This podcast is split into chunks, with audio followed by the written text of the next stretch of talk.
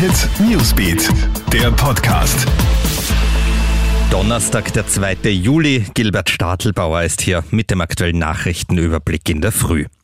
Ja, erleben wir gerade den Beginn einer zweiten Corona-Welle. Nun hat es in Österreich erstmals seit Wochen wieder mehr als 100 Neuinfektionen an nur einem Tag gegeben. Der Großteil davon in Oberösterreich, wo in fünf Bezirken ab morgen die Schulen und Kindergärten wieder geschlossen werden. 1400 Menschen sind in Oberösterreich momentan in Quarantäne. Aus diesem Anlass machen Experten einmal mehr darauf aufmerksam, dass man die aktuelle Lage nicht unterschätzen darf und sich weiter an die Corona-Regeln halten soll. So verstärken auch in Wien die Wiener Linien ihre Kampagne für das Maskentragen in den Öffis wieder. Obwohl es Pflicht ist, waren zuletzt immer mehr Menschen ohne Maske unterwegs.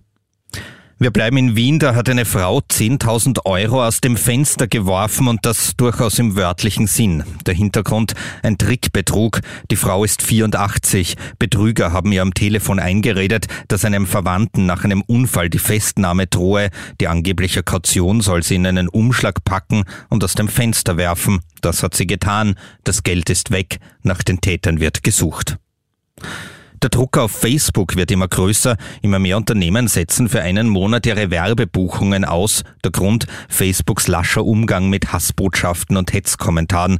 Weltweit haben sich bereits 130 Firmen und Vereine dem Protest angeschlossen, darunter auch österreichische. Und Fußball-Bundesliga. Rapid hat sich am Abend mit einem 3 zu 1 gegen den Lask den Vizemeistertitel gesichert. Red Bull Salzburg steht ja schon als Meister fest. Die Bullen feiern einen 5 zu 2 Erfolg gegen Sturm. Den Grazern ist damit der Einzug ins Europa League Playoff nicht mehr möglich. Das Match Hartberg gegen WAC musste auf heute verschoben werden. Der Grund ein heftiges Gewitter. Das war unser Newsbeat Podcast. Bis zum nächsten Mal. Tschüss. Newsbeat, der Podcast.